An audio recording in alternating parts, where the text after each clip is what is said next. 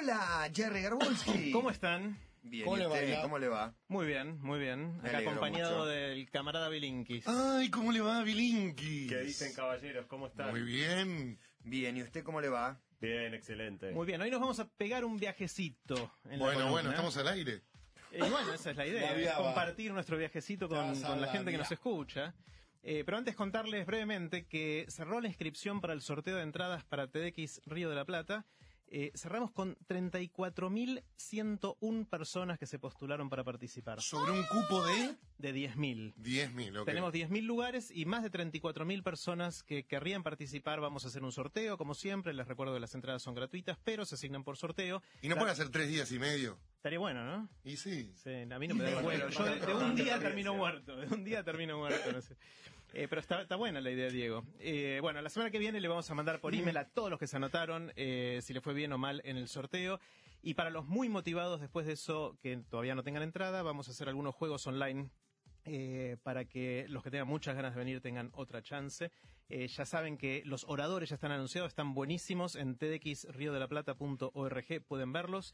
Hicimos el otro día el ensayo general, que es algo que hacemos varias semanas antes del evento. Falta un, un mes todavía, es el 24 de septiembre. Sí, cuatro meses para la Navidad, dijo ayer Julieta y me dejó boquiabierto. Se, se va el año. Se va el Cuatro año. meses, en cuatro meses es Navidad. Bueno, hicimos el ensayo general y va a estar espectacular. Eh, no solo que hay un montón de ideas nuevas, sino que va a ser una mo- montaña rusa emocional. Hay charlas que nos van a emocionar en, en- en todos los sentidos. En algunas nos vamos a reír, en otras quizás podamos inclusive llorar. Eh, va a estar muy fuerte y los que no tengan entrada, no consigan de ninguna manera, van a poder verlo en vivo, como siempre, a través de streaming en, en el sitio tdxriodelaplata.org. Bueno, ¿están listos para el viajecito? Sí, señor. Sí. Eh, vamos a empezar con una pregunta. ¿Cuál fue el lugar más exótico al que fueron ustedes? Más exótico. Si tuvieran que decir. ¿Un país o un lugar? lugar, puede de ser un, país? lugar dentro de un país, puede ser un lugar muy grande, muy chico. Si tuvieran Claro, que decir exótico así, en relación a lo autóctono. a lo que vos quieras. A propósito, es amplia la pregunta. Perfecto. Dubrovnik, Croacia. Dubrovnik, ¿Qué viste ahí que te pareció exótico? No, era un balneario fabuloso. Una linda playa. Mira, mira. Yo creo que República Checa. ¿Qué viste ahí Ahí que... cerca. No, vi cómo se fusionaban distintos periodos de la historia, algunos centenarios, otros de la Guerra Fría, de la Guerra Fría de la- del comunismo y cosas modernas, todo en una, en una sola esquina. Mira, Matías. Eh, el sur de Egipto, cerca de un lugar llamado Edfu, no sé, estuve, pa- pa- iba en una en un barquito y vi tribus eh, eh, que, que viven ahí hace hace mil, los nubios, vi hace Nubios. miles de años.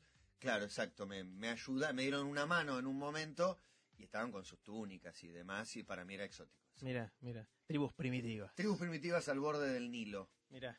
Bueno, hicimos una encuesta con nuestros oyentes preguntando exactamente esto. ¿Cuál fue el viaje más exótico que hiciste eh, y qué, qué te llamó la atención? Y nos dimos cuenta que las respuestas caen en cuatro categorías. A ver. Eh, lo que hoy la gente considera viaje exótico. Viajes, viajes, viajes. sí. Unos dice, unos son la categoría naturaleza rara o pura. La gente que dice, claro, que va a lugares donde ve naturaleza extrema. Parques nacionales, por ejemplo, alguien mencionó el Parque Nacional Baritú de Salta, que yo no, no sabía que existía, pero parece que es un lugar increíble, que es difícil de llegar. Hay animales que están en vías de extinción o algunos que son muy raros, eh, árboles La inmensos. palabra exótico igual habría que definirla mejor, ¿no? Ah, Porque Sí, a propósito lo dejamos amplio para ver qué, qué interpretaba cada Claro, uno de, esa pregunta. líneas de Eh, Nazca, Machu, no sé, lo relacionado con lo paranormal. Por ejemplo, eso podría ser también. Eh, Claro. Lo de la naturaleza, hay, hay gente que menciona la puna, volcanes, salares, gente viviendo como hace 200 años, quizás parecido a, a esta A tribu que nubios. viste en Egipto. Esta es la primera categoría, naturaleza rara o pura.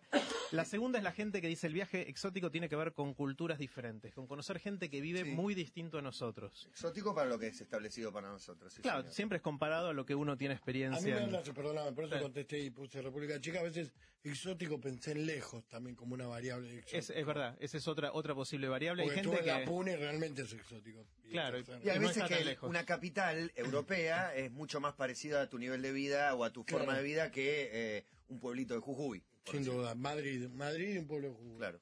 Por ejemplo, la gente que hablaba de culturas diferentes decía ir a Dubái en Ramadán y no poder comer en público, que puede ser algo Mirá. extraño. Sí. O, o ir a Japón y que los japoneses, alguien dice que se paraba, que paraban a sus hijos adolescentes, o a los hijos de esta persona que fue para ahí para sacarse fotos, porque los exóticos éramos nosotros Claro. en, en ese lugar. También. En Noruega, una persona que dice que te inviten a desayunar un horripilante bacalao secado con soda cáustica a las 5 de la mañana en la costa de un fiordo, siendo completamente ya de día a pesar del horario. Qué feo. Qué hermosura. Igual comí un bacalao exquisito una vez. Bueno, eso, hay- Era desayuno, ¿no? Pero- el bacalao creo que es una cosa que o te encanta o lo odias. No, Hay- yo es- creo que no, no me va a gustar, pero en un lugar me dijeron, pedite hoy, lo pedí. Bacalao. Exquisito, man. Harem que probé en la torre de televisión de Berlín. ¿En por serio? ¿En. Alexanderplatz? Sí, en Alexanderplatz. Arriba y girando, a comiendo arencas. ¿Y era rico la? ¿Para el desayuno o para una, una cena? No, no, no, un almuerzo. Un Yo almuerzo. comí bacalao en Isla Maciel. Bueno, otro lugar que mencionan los de culturas diferentes es la gente que va a India y dice que es increíble el ruido de las bocinas. Eh, en, India no sé si, si saben, pero si vos vas por la calle, la gente usa la bocina para decir acá estoy, ojo, no me choques. Entonces están todo el tiempo tocando bocina como si fuera a tener las luces prendidas, más o menos. O sea, es muy ruidoso. Pero ¿a quién se le ocurre? ¿Cuál fue el No, y el choque cultural me parece ahí que sí es violento Es como para fuerte. pensar en un lugar exótico. Olores, sabores, contaminación ¿A visual. dónde irá Jerry Garbulski con ¿A todo dónde vamos a esto? llegar con todo eso? Este es el segundo. El, el tercero son experiencias. La gente que una persona dijo, me pegué un viaje alrededor del mundo en un barco de containers. Bien. Eso puede ser algo distinto. No sé si tengo ganas de hacerlo, pero claramente Para va a ser un viaje exótico. exótico, Sí. claramente. Y la última categoría es la gente que se quiere alejar de la sociedad. Se va a la mitad de la nada, a una isla desierta o a la Sí. mitad del desierto Hay para un- tratar de alejarse, ¿no? Había un programa que estuve viendo un tiempo y ahora lo- lo le perdí rastro, no sé si no lo veía en Brasil, mira, cuando estuvimos en Mundial, que era gente de eso, que se aislaba, a la mierda. se aislaba, de la, pero quedaban dentro de Estados Unidos, ¿no? Pero se aislaban y terminaban viviendo de lo que cazaban y comían, algunos mejores que otros, y algunos eh, sucumbían, no sé, uno este, eh, secaba unas pieles que vendía para tener el placer este burgués de comprarse café. Era lo único que compraba de la civilización. Y, y tenía una casita más o menos armada. Otros estaban debajo de unas hojas, este, y vivían así. Me cuenta. Bueno, ahora, ahora vamos a develar un poco a dónde estamos yendo con todo esto. Eh, seguramente todos los lugares que se han mencionado hasta aquí son muy exóticos, pero a la vez, por cómo es el mundo hoy, eh, a cualquiera de estos lugares que vayas podés saber muchísimo antes de ir. Sí, verdad. Podés mirar por Sí. internet, podés mirar Estás fotos, informado. podés hasta conocer cómo es la el interior de la habitación del hotel donde te vas a hospedar o Podés la casa donde vas a parar. Sí, en algunos lugares. Podés a- aprender de la experiencia de miles de personas que estuvieron antes ahí. Cuando llegas tenés el GPS para orientarte. O sea, esta es una época increíble en ese sentido. Pero quizá lo que esta época nos sacó es que ya no queda prácticamente nada en la Tierra que sea realmente inexplorado, que, que no sea conocido. Muy pocas Eh, cosas. ¿No queda? Prácticamente No, nada. no, quedan muy pocas cosas realmente. Muy poquito. Eh, pero esto no fue siempre así. Piensen que hubo una época claro. donde gran parte del mundo era completamente desconocida, donde había gente que tenía las bolas de mandarse a ir a lugares donde no Darwin, tenía ponele. la más pálida idea de qué se iba a encontrar. O sea, podías haber ido a lugares, eh, podías ir a lugares a los que nunca nadie jamás había ido o de los que no se sabía nada, lugares que podían estar habitados por gente completamente desconocida y distinta, lugares con climas que nunca habían sido vistos, gente que, por ejemplo, cuando nunca se había llegado eh, a, a la Antártida o a los polos, lugares con animales que nunca nadie, que, que- que no habían sido vistos antes por, por la Además, en algún momento no se había metido nada. Además de tener las bolas de todo esto que estás contando, hay que situarse en el momento histórico que eran... Las dificultades para No, moverse. y además las dificultades creían en cosas muy paganas a veces y en hasta monstruos, se creía que la Tierra estaba apoyada en cuatro elefantes, digo, hay que tener los huevos para salir y decir, bueno, y si encontramos los elefantes gigantes, esto que decís vos, Bueno, hoy vamos a hablar de eso. Vamos a hablar de los locos que años atrás se atrevieron a salir a explorar la Tierra cuando el planeta era todavía un lugar lleno de lugares desconocidos, metiéndose en lugares a los que nunca nadie había ido antes. Vamos a compartir algunas historias. En, algunas, en algún sentido es una columna bastante distinta a todas las que hicimos hasta acá con Jerry. Tiene mucho de historia. Nos dieron una mano dos amigos historiadores, Daniel Balmaceda y Diego Valenzuela, armando todo esto. Y vamos a hablar un poco de- de- de esta gente que se embarcó a conocer lo desconocido. Quizá el, el primer gran explorador famoso eh, en la historia haya sido Marco Polo. Marco Sí, claro. Polo es muy conocido, eh, más allá de que vivió hace 800 años, en el año 1200, en la Edad Sí, Media. pero muchos descubrimientos en sus viajes a la, la ruta de la seda. Completamente. Marco Polo, en la, epo- en la época de Marco Polo, el mundo básicamente tenía diferentes, digo, varias grandes civilizaciones, pero que tenían casi eh, con nulo contacto entre sí. Los europeos Claro. no sabían nada De los asiáticos de no los había ningún asiáticos. contacto. Eh, y unos pocos eran los que comerciaban y los que tenían algún contacto entre las civilizaciones. Eh, uno de los primeros en hacer eso fue Niccolo Polo, que era el papá de Marco Polo, que eh, embarazó a la mamá de Marco Polo y se las picó. Se fue 15 años a pasear por, por eh, Asia. Eh, Marco Polo no conoció a su papá hasta los 15 años, cuando el papá volvió de ese viaje y se lo llevó a Marco Polo Se con fueron en otro viaje. Exactamente, se fueron juntos. Un- uno de los datos curiosos es que Marco Polo en realidad no fue enteramente un lugar desconocido. La razón por la que Marco Polo se hizo tan famoso es que fue el primero que contó, que se tomó el laburo Claro. de escribir y compartir con el Debe resto haber, de los ido- haber habido alguno antes de- del padre de Marco Polo. También no fueron en avión ni en tren, ¿no? Vale aclarar. No, eran muchos meses metiéndose por lugares donde, eh, sumamente caballo. peligrosos, a caballo, con burros. Eh, pero en algún sentido, Marco Polo es el primer Iván de Pineda. ¿no? Bueno, podríamos decirlo de esa manera. Es el primero que se embarcó y le contó a todos los demás lo que había en esos lugares eh, extraños. Fue el primer europeo en- en conocer en profundidad las costumbres de los mongoles, los chinos, los iraníes, los armenios. Y volvió fascinado. Describió cosas absolutamente increíbles. Una ciudad llamada Kansai, que hoy en día queda en China y se llama Hangzhou, que ya en esa época tenía cerca de dos millones de habitantes. Para que tengan una referencia, en esa época. Londres, por ejemplo, tenía 80.000. En China tenías una ciudad de 2 millones de habitantes, un castillo con mil habitaciones, banquetes para 30.000 personas. Y trajo también un montón de, de conocimientos que se tenían en Asia y no estaban en Europa, como el papel moneda, por ejemplo. Eh, se empezó a usar billetes en Europa a partir de que Marco Polo los Una vio prueba en más de Asia. que hay mucho para aprender de la milenaria cultura Claro. asiática. Totalmente. Acá también la pólvora. Como un idiota. Pólvora, y le puede ser la pasta, pues la Bueno, pasta ese es un italiana. gran mito. Vos sabés que La en- pasta. La pasta, la pasta ya existía antes. Es muy común la creencia de que Marco Polo trajo la pasta a, a Italia. Eh, en la práctica, se parece que no fue así, pero, pero es muy común esa, esa creencia. Una de las cosas que más lo impresionaron a Marco Polo fue conocer los elefantes. Y claro, imagínate que nunca viste un bicho Tremendo. Tremendo. No la puedes creer. así. No Dinosaurio. poder Y la, y la- y la descripción. Bueno, hay un bicho que es gigantesco, unas orejas gigantescas. Con una Una trompa Una trompa que le llega hasta el piso. No hay otro con trompa, no sé, unos hormigueros, hay que buscar para encontrar. Bueno, cuestión, eh, la- para mostrar el contraste de las épocas, ¿no? Hoy tenemos elefantes en Plaza Italia, ¿no? O sea, hoy en día, por más que claramente no es una especie autóctona de este lugar, hoy ya tampoco casi existen especies Es más, de animales. hecho, casi no va a estar más eh, tolerado de, de aquí a poco tiempo que haya animales fuera de su hábitat. Es la que viene, me parece. Completamente. De hecho, ya se está hablando en el 2017 de, de cerrar el zoológico Sí, y devolver a los animales a su hábitat. Un último dato curioso de Marco Polo es que cuando volvió a Venecia lo metieron en cana eh, y todo ¿Por lo que escribió lo escribió dictándoselo a otro tipo mientras estaba Preso. Trajo eh, faso de privado de su realidad, de su libertad. Nosotros acá en, en el colegio estudiamos las historias de los grandes exploradores y gente que hizo grandes descubrimientos, pero en China tienen otros ídolos, otra gente que hizo cosas increíbles de las cuales a- acá nu- nunca escuchamos, no sabemos. Uno de estos señores se llamaba Zheng He, que vivió más o menos alrededor del año 1400. Que inventé el ¿no? Eh, unos 200 años después de Marco Polo, eh, fue un explorador chino hiper famoso por expediciones navales que hizo. Eh, el tipo tenía unos barcos impresionantes, gigantes, eh, hizo siete grandes expediciones y recorrió un montón del sudeste asiático, India, Arabia, el este de África. Eh, inclusive hay algunas teorías que dicen que llegó a América por el Pacífico antes que Colón.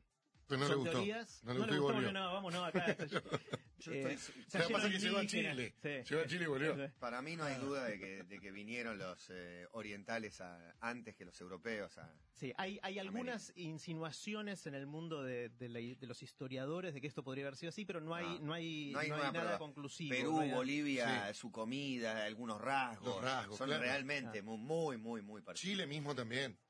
Puede ser. Algún, sí. ¿Sí? Los mapuches con los ojos así. Sí, sí, sí. No, como se han rasgados. descubierto también métodos de cocción en los aborígenes de comida que son iguales a los métodos como el curantro, que se, acá se Bueno. conoce como el curantro, que son iguales a los métodos de cocciones de lugares milenarios. Hay una de las teorías que dice que este Senge llegó a, a América, a la costa pacífica de América, en 1421, pero na- nadie la pudo probar. O sea, no es algo que esté eh, consensuado entre los historiadores. Imagínense este tipo cuando salía a pasear con sus barquitos, se llevaba 30.000 personas. ¿En cada barco? No, en total Ah. unos 300 barcos, pero también eran barcos gigantes que podían tener más de 100 metros de largo y más de 50 de ancho. Eran brutos barcos, podían tener hasta nueve mástiles, Eh, y realmente En Costa hasta... Concordia. Bueno, esto fue en el año En más o menos. 1400. Hasta la, hasta la Primera Guerra Mundial no hubo en ningún lugar del mundo una flota tan grande ni tan, na- tan fuerte como, como, como esta. Ahora, no era fácil ser explorador en esta época, el tipo este viajaba mucho, pero a veces llegabas a lugares que no eran muy eh, hospitalarios, gente que no te trataba muy bien. No, de hecho, viene un barco, 30 barcos eh, gigantes. 300, 300. 300 generan miedo, lo desconocido genera miedo, miedo, el elefante la primera te- vez que lo ves o el barco. Totalmente. Y a veces llegás a lugares, de hecho, invadió Mongolia en, en 1382 y parece que no le fue muy bien ahí. eh, porque mm, ahí lo fue preso preso de guerra, digamos, de, de la lucha esa. guerra. Y cuando vos en 1382 eras preso de guerra en Mongolia, te castraban. Mira qué pena. Digo, qué pena que había, ¿no? Claro, así que este Senge hizo todo eso y era eunuco porque había sido castrado en, en una de estas de estas situaciones. Mira qué pene. Y sobrevivió. Uno piensa, uno piensa hoy no que se va a un país y prende el GPS y está la, la voz de, de la gallega que te dice recalculando y ese Sí, tipo de cosas, te dice cuidado, derecha". zona peligrosa, no avances que por ahí te pueden castrar. O sea, hoy, hoy como que no pasaría eso. Y Gire a la derecha y Y manténgase a la que- izquierda. calculo que No, no, no. vivió medio de casualidad, porque no es que te castraban y te ponían unas gasitas con, muchos de los con sí. Pero, Este. pero no era muy muy eh, inusual la, La castración, castración. por como castigo para distintas cosas. La castración es los testículos, Es, lo- es solo los testículos. solo los Sí. testículos. El pene sigue estando. Uno Mm. eh, puede orinar, lo que no tiene es la capacidad de procrear ni todas las hormonas relacionadas con. Muy los académico. testículos. Pero continuemos, por favor. Continuemos. Continuemos. Es un tema que me interesa. Eh, Sí, sí, eh, veo, veo, eh, veo. Una de las cosas que, que pasó en esto, el, cuando él viajaba, les conté que fue a África, eh, y uno a- dejaba a sus amigos, fam- familia, yo me imagino la esposa de Senge, si es que la tenía. Ah, Si estaba Eh, castrado, no tenía mucho que hacer Pero con la no, esposa. por- pero- bueno, pero bueno, le tenía que traer regalitos. O sea, imagínate, nosotros nos vamos y traemos algo del free shop o traemos algo de los, Claro. los alfajores de Córdoba. Vas a Córdoba, traes alfajores. Ah, obvio. ¿Qué haces si vos sos un chino y vas a África de paseo con estas 30.000 personas? Un con- elefante. esclavos. Le, le trajo una jirafa a la dos mil esposa esclavos. o a, los amigos. Volvió con la jirafa. Dijo, mirá querida lo que te traje. Una docena Un surtida. Y cayó con la jirafa y nadie No, había visto jamás una jirafa. ahí, o sea Obvio. que- Es el regalo más espectacular. Si esa mina no se conmovió con eso, pero ya no hay nada que hacer. Está perdido No, bueno, es como el arco de Palermo también, ¿no? ¿Dónde meto Claro. esto? Claro, ¿y ahora qué Claro. ¿Qué carajo comen? ¿Qué Calculo comen? que lo primero que trataron es ponerle una montura, como una especie de Igual caballo la raro. jirafa es muy grosso el color. Ese amarillo y Es marrón. Sí, es, espectacular la jirafa. Muy lindo. Bueno, la siguiente tanda de exploradores claramente son todos los que eh, salieron desde España y Portugal para explorar y terminar descubriendo el nuevo continente. Eh, en- en- durante el fin del siglo XVII, 1480-1490, hubo un montón de, de exploración eh, y bueno, finalmente fue en ese momento donde un excéntrico navegante genovés llamado Cristóbal Colón convenció a los reyes de España de poner la guita para tratar de hacer una, una misión A las hacia la Indias, India, sí. yendo por, digamos, Pero damos la vuelta por el otro lado. Yendo por el otro lado, exactamente. Llegar a la India por el oeste.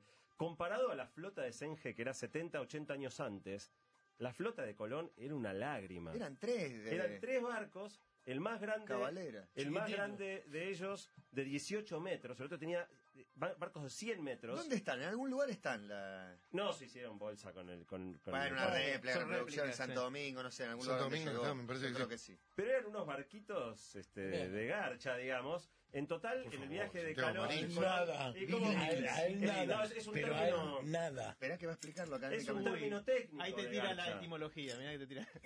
Claro, sí.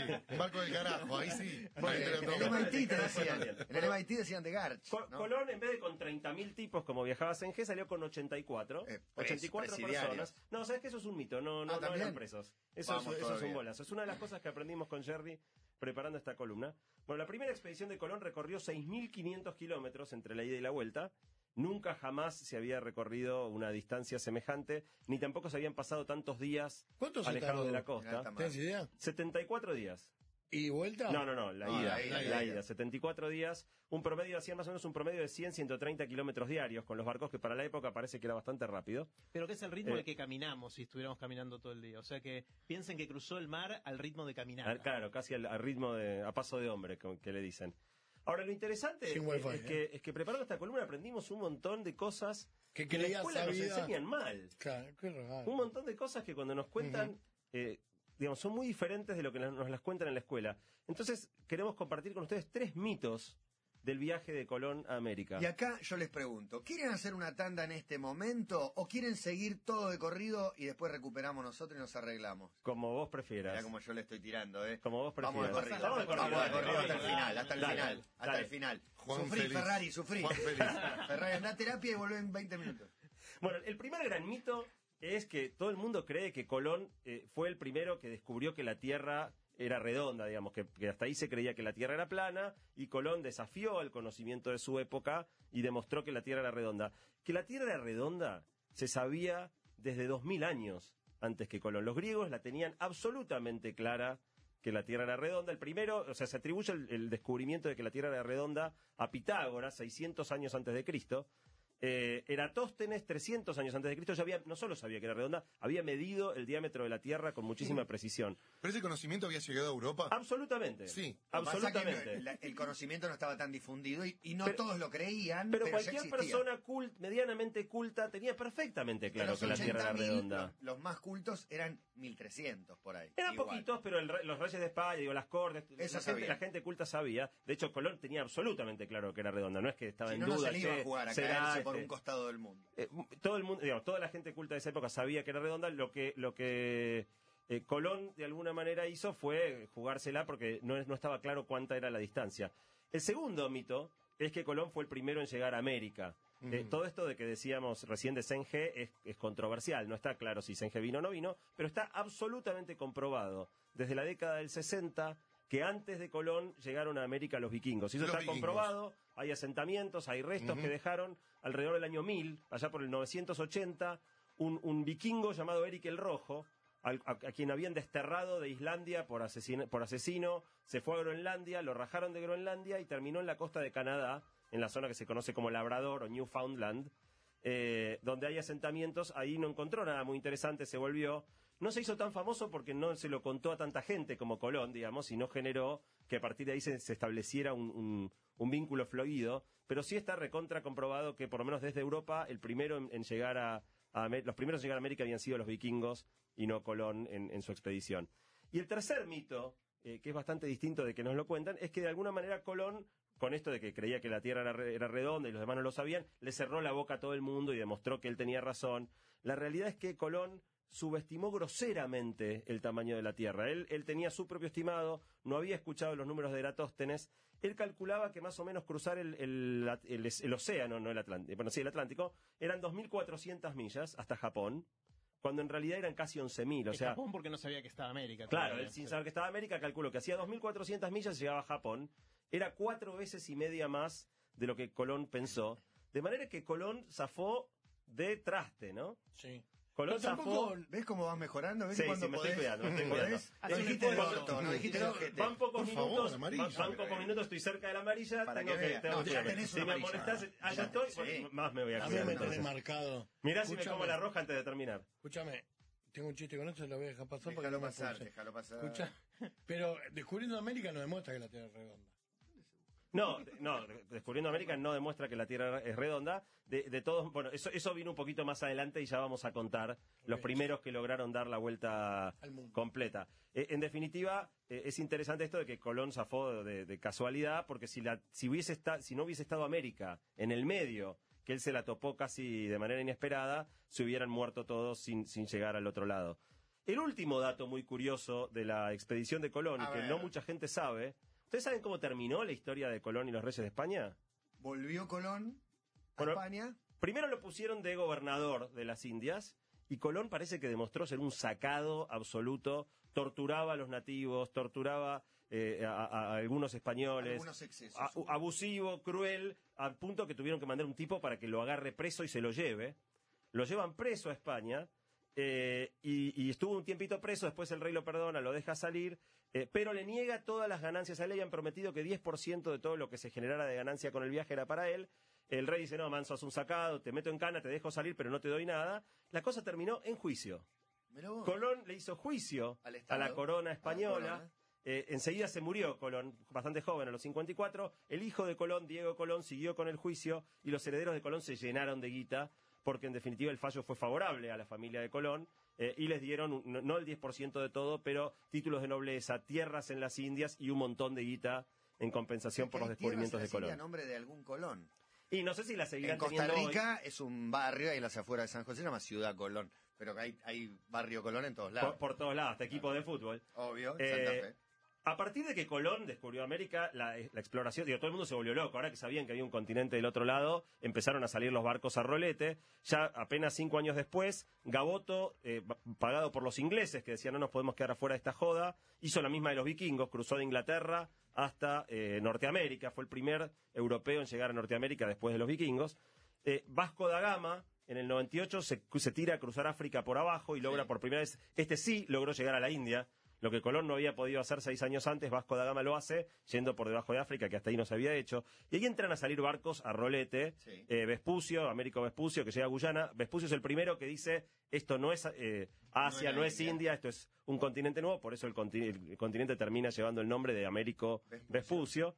Eh, y empiezan a salir montones de misiones con la meta de tratar de pasar eh, para el otro lado, ¿no? ¿no? no solo venir a América, sino pasar para atrás de América y llegar al final a, a India. Claro, lo- que motivaba todo esto era esto de llegar a las Indias, porque ahí había un montón de cosas interesantes, comercio, etcétera, y los que se peleaban por llegar eran los españoles con los portugueses.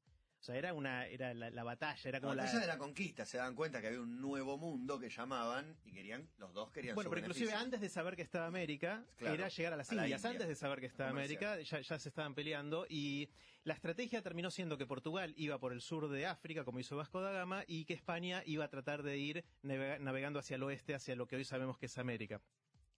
Cuando vieron que se descubrió América, un par de años después dijeron, che, pongámonos de acuerdo, dividámonos esto. Uno va por un lado y otro va por el otro. Hicieron un acuerdo que llamó el Acuerdo de Tordesillas, eh, por el cual se pusieron de acuerdo justamente que Portugal iba a ir por el sur de África y España iba a ir hacia eh, el oeste navegando por el Atlántico, hicieron una línea divisoria y a Portugal del- de, las Américas le quedó una puntita de Brasil, que es por donde después terminaron entrando y conquistando. Qué loco. Cuando esa estuve en zona, ¿no? Sudáfrica, aparte, vi que portugueses, holandeses, ingleses habían pasado por ahí, de ahí la, la influencia. Y de hecho, Mozambique, que está al lado de Sudáfrica, hablan portugués. Habla portugués. Claro, bueno, de hecho, Puerto Seguro, en el norte de Brasil, Sí. lleva ese nombre porque fue a donde pudieron llegar un día que había una tormenta terrible. eh, llegaron ahí y le pusieron, le pusieron ese nombre. Bueno, cuando vieron que Vasco da Gama dio la vuelta por, por África, los españoles se pusieron como locos. Dijeron, mira, los portugueses nos están ganando la carrera a las Indias, así que entremos a mandar un montón de barcos para el otro lado, para lo que hoy sabemos que es América, para ver cómo llegar a las Indias.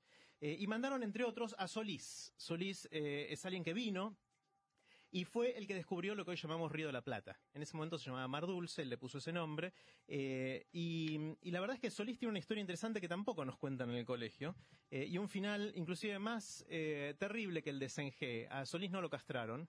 Él estaba entrando al Río de la Plata, yendo hacia lo que hoy sería la desembocadura, lo que era ya la desembocadura del río Uruguay, Ajá. y sobre la costa oriental, lo que es hoy Uruguay, vio unos, unos indios que había ahí, que, mm, que hoy llamamos guaraníes, eran indios guaraníes Claro, que estaban. las cañas ahí frente a Gualeguaychú. Y, y les dijo a sus marineros, miren muchachos, hay un- unos indios Saluden, ahí, unos selfie, saluden, selfie". sí, sí, saluden, fotito, vamos a whatsappearla. Y dijeron, bueno, bajemos a saludar. Unos bajaron del barco, quedó anclado, fueron con un No, botecito. Mistaque, mistaque. Ya vas a ver. Exactamente, bueno. algunos, los otros desde el barco seguían saludando y fue la comitiva, incluyendo a Solís. No, sí, no, sí, venir putos. Cuando llegaron a costa los guaraníes, eh, cambiaron la sonrisa por otros gestos, eh, los mataron delante de sus amigos que los estaban saludando en el barco, Claro. los asaron y se los comieron. Tuvieron un rato largo. excelente, excelente. Así que No Solís solo murió, mataron, le hicieron un asado. Solís murió comido. Murió entre dos panes. Exactamente. Está bien. El, el Solís pan. Claro. Te invitamos a una cena. ¿Qué bien. comemos? No Igual después los españoles se vengaron bastante con los Sí, aborígenes. sí, han, han- han hecho las, suyas también. Sí. Bueno, y el último expedicionario del que vamos a hablar el día de hoy Sí, es el señor. Magallanes, Vamos, que se hacía eh, el que aparte de ser un jugador, un jugador independiente, Sí, me acuerdo. eh, Pedro. aparte de ir por, por- por pegado a la raya, bueno, fue el siguiente en intentar cruzar al otro lado. Después de que a Solís se lo comieron los guaraníes, Pasa vino que ese lugar es Magallanes. el estrecho por donde, por donde Aparte pasó. parece más, eso. Bueno, Eh, es, increíble que embocó con algo tan finito que encontró ese estrecho. Magallanes salió con cinco barcos y ¿De dónde 237 personas de, de España. Sale Magallanes de España con cinco barcos y 237 personas. Viene bajando por la costa hasta la Patagonia. no encontraban un corno, se hace el invierno, imagínense con los vientos patagónicos en el mar, en invierno, la tropa le empieza a decir, man, dejémonos de joder, acá no hay manera de pasar, volvamos a España, Magallanes dice, no, vamos a seguir adelante. Vamos para Ushuaia, que ahí hay... Que ahí está no lindo. fabrican pero ensamblan, y en ese lugar hay un estrecho. Bueno, cuestión es que la, la- la- la- la tropa se le, se le sublevó a Magallanes. Eh, Magallanes dice, nosotros tenemos que seguir adelante, y mata, degüella a uno de los capitanes de uno de los cinco barcos, apuñala al otro, eh, encarcela a unos cuantos de sus propios marineros y sigue Y adelante se quedó con, sin capitanes. con la expedición. Finalmente encuentra el estrecho de Magallanes, bueno, en, en aquel momento él le puso el nombre de Todos los Santos, hoy se llama estrecho de Magallanes, y logra por primera vez llegar a- al Océano Pacífico desde, eh, digamos, pasando por, por detrás de, de América y decide seguir camino hacia Se Asia. movía un poquito el agua ahí. Sí, estaba, en la- bueno, en el cruce del estrecho ya fue de por sí una aventura tremenda. Uno de los barcos se estroló, otro de los barcos mariconeó y se volvió a España, con lo cual al momento de entrar al Pacífico ya quedaban tres de los cinco, uno porque se hizo bolsa, el otro porque arrugó.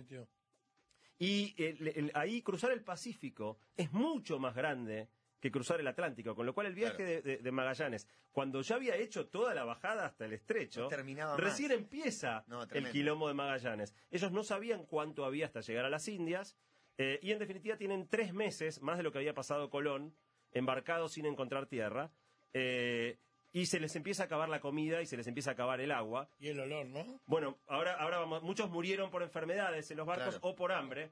Uno, de- el que contó toda la historia fue un marinero que se llamaba Antonio Pigafetta, que eh, narró el siguiente texto. Dice, la galleta que comíamos ya no era más pan, sino un polvo lleno de gusanos que habían devorado toda su sustancia. Además tenía un olor fétido insoportable porque estaba impregnada de orina de ratas. El agua que bebíamos era pútrida y hedionda. Por no morir de hambre, nos vimos obligados a comer los trozos de cuero que cubrían el mástil eh, a fin, eh, para que las cuerdas no se estropearan con la, la- la- Y las ratas, ¿no? Bueno, masticaban el cuero Comete del la rata. No, no, pará, pará. Pará, pará, Muy a- muy a menudo estábamos reducidos a alimentarnos de acerrín y las ratas, tan repugnantes para el hombre, se habían vuelto un alimento tan buscado que se pagaba hasta medio educado para el que atrapara una de ellas. Mirá vos, qué educado. Así llegaron Magallanes.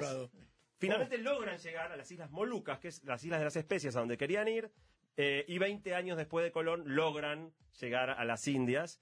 eh, pero Con el eh, 10% del personal que había salido. bueno, con dos barcos nada más, otros también pega la vuelta antes, y, y a Magallanes llega a las Filipinas y lo matan. O sea que el tipo está- acababa de hacer la hazaña, se cruza con un, un- un cacique equivocado y lo matan. Pero es Ahí, lindo lugar, ¿no? Para Sí, morir. Ahí el Cano toma el mando y completa, por eso el viaje se conoce como de Magallanes el Cano, porque el Cano es el que termina de pegar la vuelta. El, el- el viaje terminó tomando tres años y solo uno de los cinco barcos llegó, 18 personas de las 237 llegaron a, a- a pegar ¿Y la no vuelta. se, no, no se da maña para pescar?